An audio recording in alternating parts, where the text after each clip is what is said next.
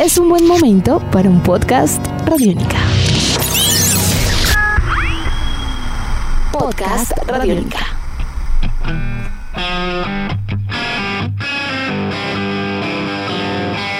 Bienvenidos a esta nueva emisión de Podcast Rock and Roll Radio, un producto de Radiónica desarrollado por el señor Andrés Durán, arroba Andrés Durán Rock, y quien les habla Héctor Mora, arroba Mora Rock and Roll, bajo la producción de Juan Jaramillo, Jairo Rocha y la captura sonora de Andrés Cristancho.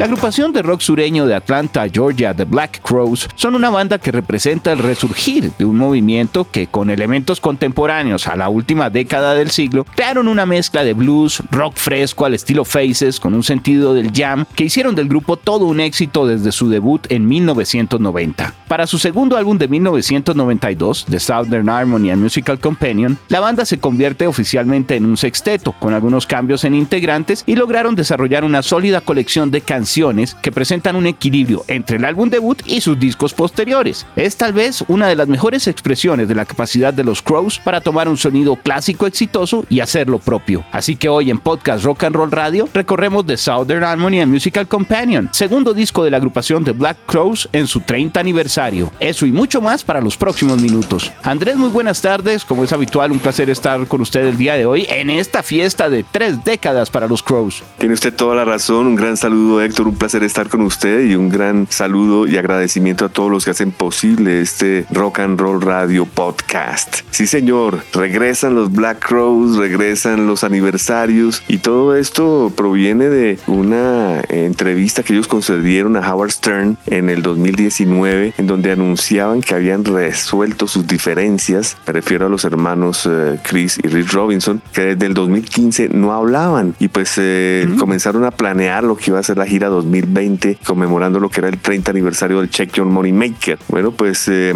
la reunión tuvo diferentes reacciones. Fue una gira de 36 fechas en donde no hubo ningún miembro original aparte de los hermanos Robinson. Eh, mientras eh, esto ocurría, también el COVID interrumpió dicha gira, quedó eclipsada y pues después ya de, digamos, la normalidad, entre comillas, se volvieron a plantear las fechas para lo que sería el verano del 2021 y retomarían en mayo del 2021 finalmente eh, y en esta ocasión convocarían a un, integra a un ex integrante de la agrupación que fue el bajista Steve Pippen. Eh, esto ocurrió en junio del 2021 en donde también eh, estaban anunciando que continuarían la gira, pues esto sí se llevó a cabo. Finalmente se realizó el famoso 30 aniversario del Check Your Money Maker y para mayo del 2022, o sea, ya estamos hablando de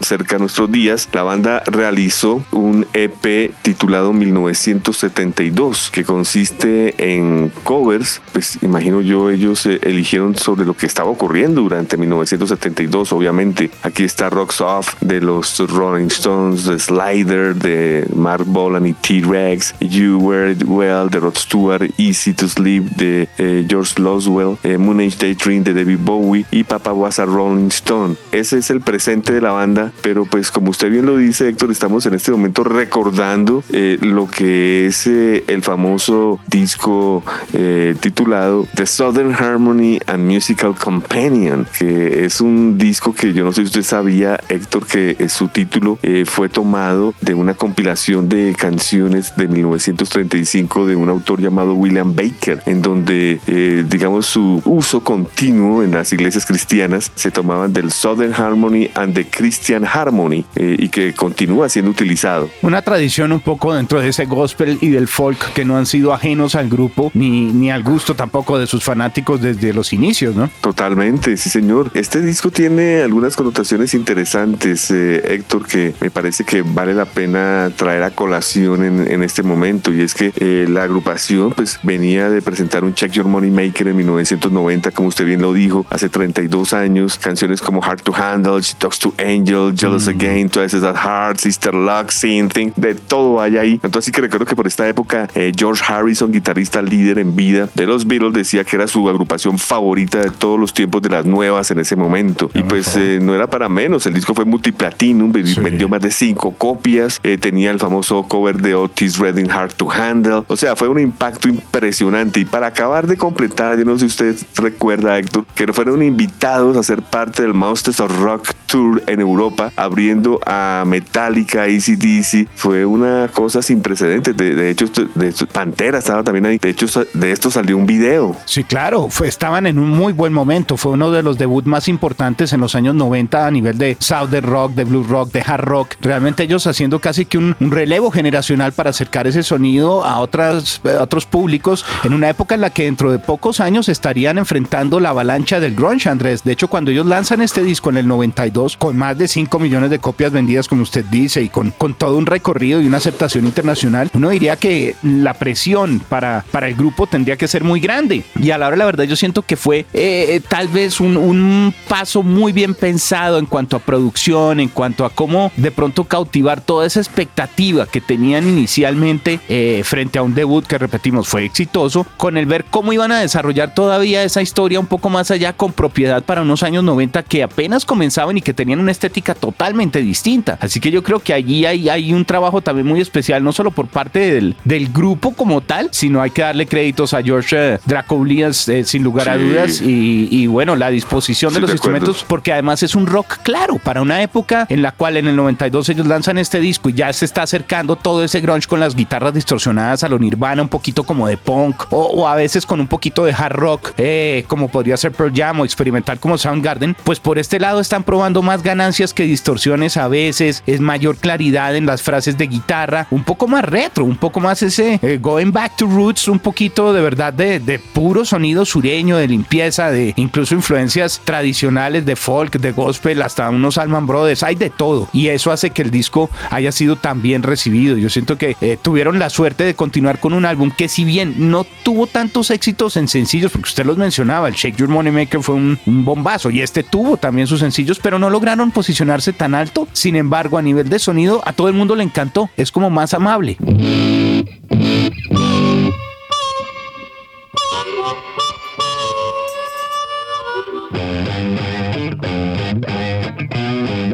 Eh, le cuento una cosa, Héctor. Si usted eh, le comenta esto a las nuevas generaciones, dirán, pero ¿cómo así que en un Masters of Rock Metallica, Pantera y si, qué diablos hacía ahí los Black Rose? Y no, cuando hagamos ahora la disección del disco, canción por canción, nos vamos a dar cuenta que el disco tiene canciones que inician suave, pero se tornan pesadas. Y, esto se aprecia precisamente en este, en este video, en donde ponen a poguear a la gente como lo hizo Pantera, Metallica o ACDC sin ningún problema. Y pues eh, esto, esto ocurre de una manera, eh, digamos, eh, planeada. Acá, hay reemplazo de, guitarrista, Jeff Seas sale del grupo despedido, sale, sale por la puerta de atrás. Mm. Entra Mark Ford, que venía del power trio de Blues Burning Tree. Es claro que él hace parte ya integral de lo que sería este segundo de Southern Harmony and Musical Companion. El álbum, cuando sale, debuta directamente al puesto número uno de la Billboard 200, Héctor. Es un impacto realmente impresionante, aunque pues solo tuvo tres sencillos, como usted lo dice, el disco fue bastante, eh, golpeó bastante fuerte y pues canciones como Remedy yo creo que hicieron por tres sencillos, porque sí, Dios mío, esa canción solo por doquier. Eh, recordemos también que en el, en el primero, en el Check Your Money Maker, el señor Drew Calias tuvo la sapiencia de contratar al, al pianista de, de, los Rolling Stones, Chuck LaBelle, y pues el disco eh, tenía muy, mucho enfoque hacia el piano de todas maneras, así que no tuvieron otra opción que contratar a Eddie Hart como usted lo decía, para convertir el grupo en un sexteto. Y esto pues eh, fue lo que ellos continuaron después ya con Amórica, otro excelente álbum. Andrés, esa es la clave. Usted la, la, acaba de describir todavía más y para el momento, porque cuando se presentan ellos en el Monster of Rock 1992 inicio, era el mismo año en cual estaban sacando este disco más adelante en el año, de hecho coincide con algunas cosas. Ellos venían con un repertorio de ese Shake Your Money Maker que era mucho más rockero, es decir, no era, era un disco tan lleno y con tanta protagonismo, digamos, de los teclados, de la guitarra rítmica, eh, que en ese sentido también es clave, es clave en este grupo.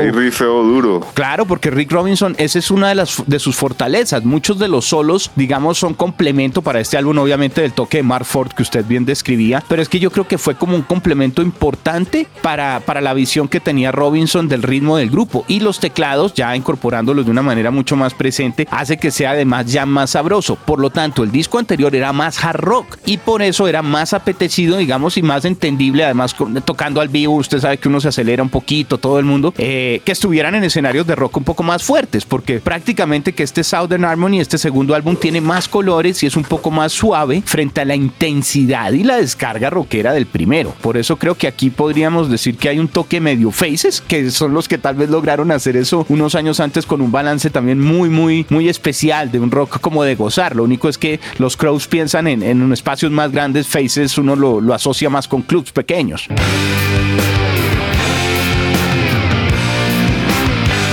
Que les fue muy bien, Héctor. Si usted hace un análisis rápido, eh, el famoso eh, disco de los Black Crow John Money Maker es un disco debut comenzando, ¿no? Es debut y, tiene, y tiene cinco sencillos, como usted dice, o sea, es un disco arrasador. A ver, entonces la pregunta es, ¿qué puede mejorar esta fórmula? Pues la del Southern Harmony and Musical Companion, Héctor. ¿Sabe por qué? Porque en primer lugar debuta en el puesto número uno, ¿correcto? Y en segundo lugar, tiene solo tres sencillos que son Remedy, Turn My Pride y Stay ah no, tiene cuatro sencillos, perdón, que son Remedy, Turning My Pride, Sting Me y Hotel Hidness, de las cuales Remedy, Turning My Pride y Sting Me fueron número uno en 1992. O sea, durante el año en sencillos, en singles, tuvieron tres número uno, que lo único que se acercó a, este récord fue Tom Petty. Eh, estaba trabajando su famoso Full Moon Fever. Claro, sería lo más cercano, exactamente. Ahora, todo el trabajo colectivo viene de un ensamble que, fluía también en ese entonces, porque tanto en bajo Johnny Colt como Steve Gorman, eh, en lo que era el trabajo de batería, aportaban muchísimo a la visión de los hermanos. Yo creo que ahí es lo triste un poco frente a lo que usted comentaba al principio y esa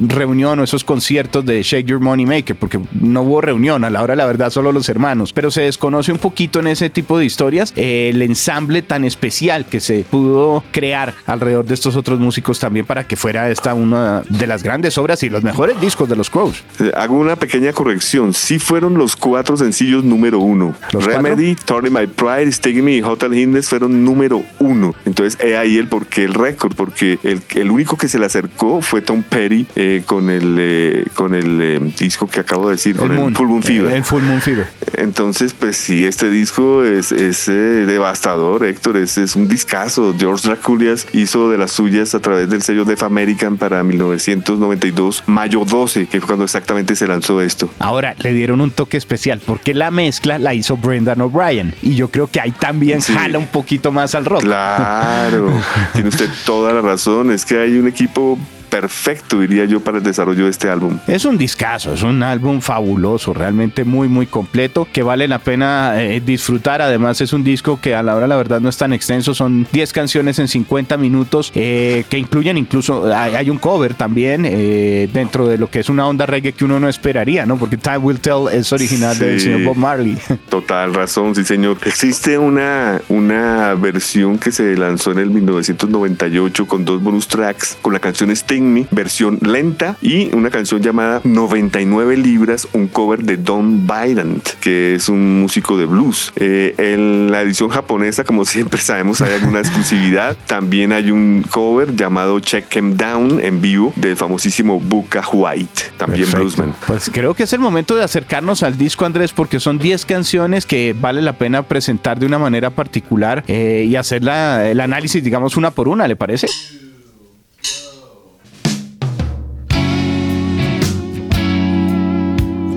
Me parece muy bien. Este disco inicia con la canción Sting Me. Es una de mis favoritas, 4 minutos 40. Fue el tercer sencillo. Yo creo, Héctor, que es la canción perfecta para abrir el disco. Es canción fuerte, rápida, clara. Eh, eh, ese famoso Can You Sting Me, ese, ese coro, es pegajosísimo, eh, buenos solos y, digamos, siempre presente los solos de guitarra a través de la canción. O sea, aquí no hay, aquí no hay espera de que sea el puente para el solo de guitarra, no. Están constantemente punteando. O sea, una perfecta canción para ser la primera. Y como usted dice, número uno a nivel de Billboard, sin lugar a dudas, en, los listados de rock ya decía mucho. Es, es abrir con todo lo alto porque además tiene un espíritu de rock 70s totalmente fuerte, ¿no? Eh, muchos acordes, cambios de tempo también totalmente, eh, digamos, como amables y una letra divertida. Totalmente, Héctor. Luego viene la canción Remedy, el remedio, también de mis favoritas, por no decir la mejor, 522. Este fue el primer sencillo, abril 1992. Podemos decir que las canciones van entrelazadas, ¿no? Entre Sting Me y Remedy van pegaditas, eh, no, hay, no hay espera en el, en el vinilo o en el CD. Es el hit del álbum, sin lugar a dudas, es una obra maestra. La voz de Chris, el tempo es perfecto, los coros, el intermeso que hay al final, donde se queda el teclado y las guitarras danzando de una manera espectacular. La canción eh, no solamente sería número uno, como usted mencionaba, a nivel de rock, sino también en los listados generales de Billboard 100 llegaría a la posición número 48. En Reino Unido le fue muy bien. De hecho, sabíamos ya que a los ingleses les gusta este tipo de propuestas y de sonidos depurados. El éxito del grupo en Inglaterra también fue total, ¿no? Allá, allá debutó este disco en el número 2. Y creo que Remedy es un complemento igual de exitoso, sino más, tal vez incluso más fuerte todavía para lo que fue el abrir el disco con Sting. Y las dos canciones son casi que obligatorias dentro del desarrollo al vivo del grupo hoy por hoy. Sí, señor, tiene usted toda la razón. Héctor, eh, eh, el vinilo doble eh, presenta Sting Me y Remedy en la cara del disco 1. Uno. Así que continuamos el orden del vinilo, que es el mismo del CD, pero pues se lo explico cómo viene. En la cara 2 del vinilo 1 están las canciones Turn in My Pride, Bad Luck y Sometimes Salvation. Entonces, Turn in My Pride, la canción que sigue, la tercera. 6 minutos 3 es el segundo sencillo también número uno, un hit, un tema mid-tempo, reflexivo, tiene mm, buenos puentes la canción, las guitarras, los solos son agresivos, eh, es una canción que eh, va lenta pero se convierte en una canción pesadísima al final. Eh, justamente esta canción creo que marca también una, una pauta para lo que serán algunas otras canciones que encontramos en el disco, como una, una línea de trabajo en donde de pronto los encontramos que se relajan un poquito frente a la arremetida de esas dos primeras canciones muy consecuente incluso con el disco anterior. Aquí comienzan un poquito más lento, como usted bien dice, es un poco más melódica la construcción de los ambientes. Hay muchas notas acústicas también alrededor de guitarras, de, de, visiones más cálidas que van construyendo poquito a poquito el tema. Por eso también es largo, ¿no? Eh, se dan el tiempo de construir, invita mucho también como a, a, esa especie casi que de jam, pero no tan libre, sino más bien como de querer aportar alrededor de historias que van con una voz muy especial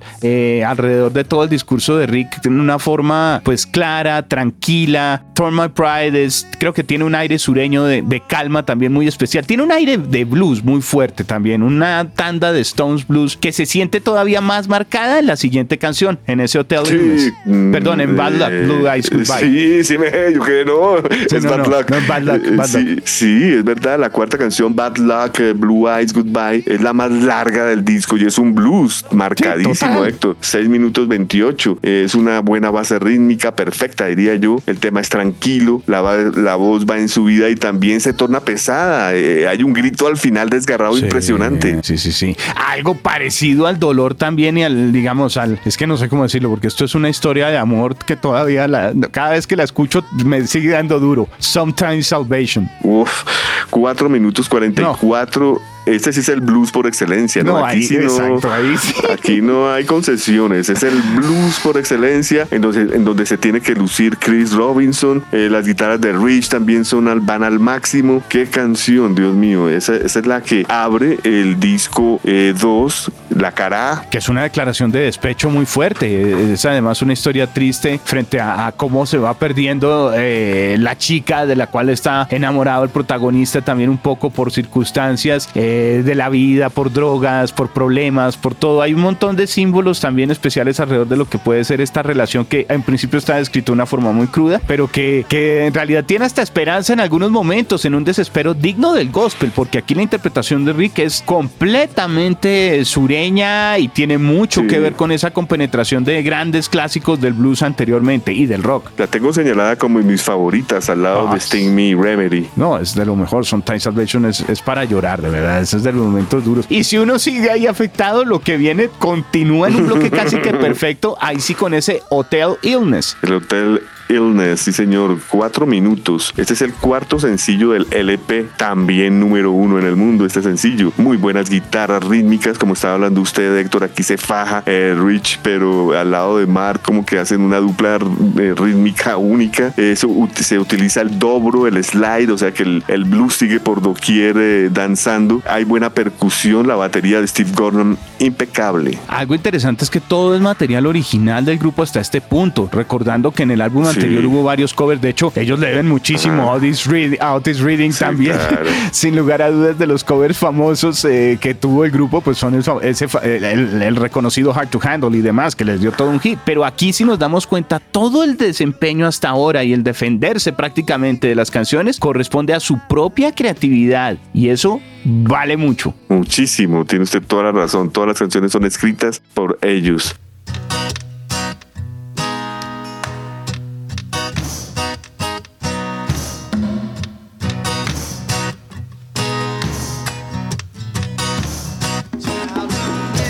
Continuamos con la siguiente canción, Héctor, que se llama eh, Black Moon Creeping. Son 4 minutos 56. Entra una especie de blues eh, con armónica y de pronto a los segundos se transforma eh, rápidamente en un tema pesado. Rich Robinson utiliza el voice box, ese efecto que lleva el tubo a la guitarra. los solos son espectaculares, buenos coros. Los coros son importantes en este disco, Héctor. Total, total, Andrés. Le dan mucho color también a toda la, la gama de presentaciones. Creo que trae también un. Es todo un coro, ¿no? Es todo un, coro de gospel que, pues, realza todavía más esas intenciones que tenía el grupo desde antes. Eh, creo que aquí, para esta canción, lo que encontramos es que comienzan a, inyectar nuevamente un poquito de rock a una propuesta que estaba más centrada, como lo dijimos, en, unos, en unas líneas de blues, de, de, de más guitarras acústicas y demás. Aquí ya entran efectos de guitarra un poco más arriesgado, también retomando la parte incisiva del grupo planteada en el primer álbum. Aquí fuera de estar Chris Robinson en la voz, percusión, armónica, guitarra, Rich Robinson guitarras, Mark Ford guitarras, Johnny Colton el bajo, Steve Gorman batería y Eddie Hars en los teclados. Encontramos también eh, en el estudio a Chris Trujillo en las congas y como hablábamos, las coristas Barbara Mitchell y Tar Harmon, conocidas como Tar Harsis. El toque es total y repetimos, yo creo que aquí la visión alrededor del riff de, de Rick y ya el, digamos, el trabajo más pulido de las letras de Chris hacen que también su aporte como hermanos al resto de la colectividad como grupo haga que brillen y por eso también es un disco que incluso uno siente más concreto que algunos otros de los que vendrían después, todos muy buenos porque soy además fanático, usted lo sabe también de los Crows Andrés, pero luego el, sentido de jam, de la improvisación y otras cosas y con otros elementos comienzan a, a, mover el grupo por otras vertientes. Aquí están en toda su esencia como banda de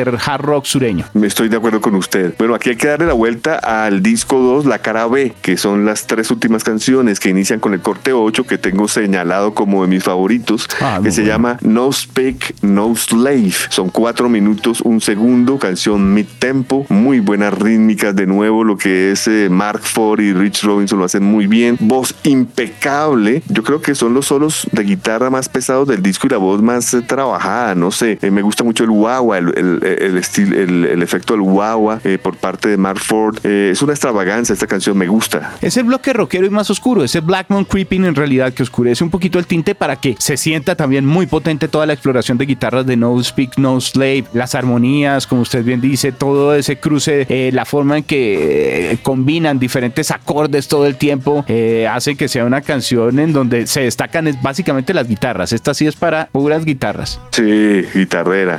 Luego tendremos la penúltima canción que se llama My, Morning. Song, 6 minutos 15, la segunda canción más extensa del disco, canción mid-tempo, entra la voz eh, de Chris excelente, los coros de nuevo hacen presencia, el uso del slide es clave, o sea, el blues sigue por doquier, las rítmicas muy buenas, solos agresivos, la canción sube, baja y finalmente sube en creciendo. Esta es otra canción explosiva, pero soul, soul rock. Aquí la sentimos menos blues y yo siento que por eso también brilla un poco más el trabajo eh, vocal de Chris, siente uno como esa libertad eh, más fuerte, es una canción que va preparando el terreno para un buen final. Y el final no puede ser mejor, que yo ya lo hemos adelantado, que es un cover de Bob Marley titulado Time Will Tell, 4 minutos 06, canción acústica, eh, muy, muy al estilo Marley, muy al estilo de los Rolling Stones en la época del Exile on Main Street, diría yo, gospel ante todo. Eh, yo creo que es un buen final de, del álbum y tenían claro, yo creo ellos que tenía que tener un final así. Es un toque clásico, sin lugar a dudas. Es como ese jam del momento mágico al final del disco, donde todos casi que celebran. Eso tiene hasta mucho de los Beatles también, ¿no? Eh, sí. Y está como, como esa gran fiesta al final que uno dice, hombre, es la fiesta de celebrar que grabaron el disco y se les quedó. La dejaron, la dejaron, la quisieron extender. Es una celebración, de verdad. Qué buen cierre, ¿no? Qué buen disco este que mm. hemos hoy presentado en este Rock and Roll Radio Podcast. Andrés, un trabajo recomendado, su 30 aniversario, un álbum que forma parte de la historia del género, sin lugar a dudas, para los años 90. Repetimos, de los discos tal vez más compactos y completos de, los Black Crows, una agrupación que continuaría luego con grandes producciones que usted también reseñó y que creo que podemos acercar de una forma especial a nuestros oyentes a partir de este disco. Si no han explorado todavía las propuestas de los Black Crows y solo recuerdan uno o dos sencillos del primer álbum, es una buena oportunidad de acercarse a una de las mejores muestras de musicalidad de la banda en lo que es esa primera década. Tiene usted toda la razón, Héctor. Es una, es una agrupación muy especial en la historia del rock y por eso comenzaba el podcast eh, comentando ustedes en qué anda la banda ahora, porque sería muy triste decir que hmm, ni idea, pero están activos. Total, Andrés. Pues algo que estemos dejando por fuera antes de despedir este producto de Radiónica desarrollado por quienes les hablan con la producción de Juan Jaramillo, Jairo Rocha y la captura de Andrés Cristancho. Pues claro que sí, Héctor. Si esta es su primer acercamiento a las Black Crows a través de este podcast, recomendaría de una manera eh, importante escuchar las cuatro primeras producciones de ellos. Ya hemos hablado muchísimo de las dos primeras que son Check Your Money Maker, el álbum debut del 90, el que hablamos hoy que cumple 30 años, el Southern Harmony and Musical Companion del 92, el Amórica del 94 y el Three Snakes and One Charm 96. Son discos excelentes y si ya quedan enganchados, pues eh, eh, escuchar los siguientes que son By Your Side del 99, Lions 2001, War Pain 2008 y Before the Frost Until the Freeze 2009. Discaso, discaso también que, que tuve la, la, oportunidad de recordar hace algunas semanas con usted justamente y, y, traerlo de nuevo a mi radar porque lo tenía medio olvidado. Ha sido como siempre un placer acompañarle Andrés, eh, el poder compartir lo que viene a hacer este recorrido por The Southern Harmony and Musical Companion y bueno, creo que nos veremos en una próxima oportunidad entonces. Y, y dar una, una, una oportunidad al, al EP que acaba de ser lanzado, ¿no? El 1972 con los covers. Estamos esperándolo porque en principio las primeras, por lo menos por un buen tiempo lo tendremos de manera exclusiva en solo un servicio de streaming, ¿no? De música, como Sí, lo viene a ser Amazon, sí. Es verdad, sí, señor. Sí, toca esperar un poquito para los que no tenemos acceso a esa plataforma, eh, pero seguramente saldrá también de alguna forma en físico para celebrar y todo esto. Bueno, esperemos que lancen también un disco ya completo de ellos, a ver cómo suenan en esta tercera etapa ya de ellos sería. Una feliz tarde, Andrés. Nos vemos en otro podcast. Gusto, Héctor. Muchísimas gracias a todos ustedes por estar con nosotros en este Rock and Roll Radio Podcast hoy con los Cuervos Negros. Heaven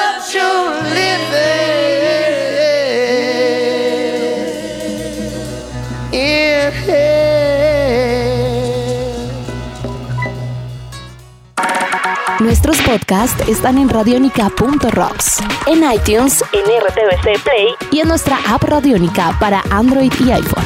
Podcast Radionica.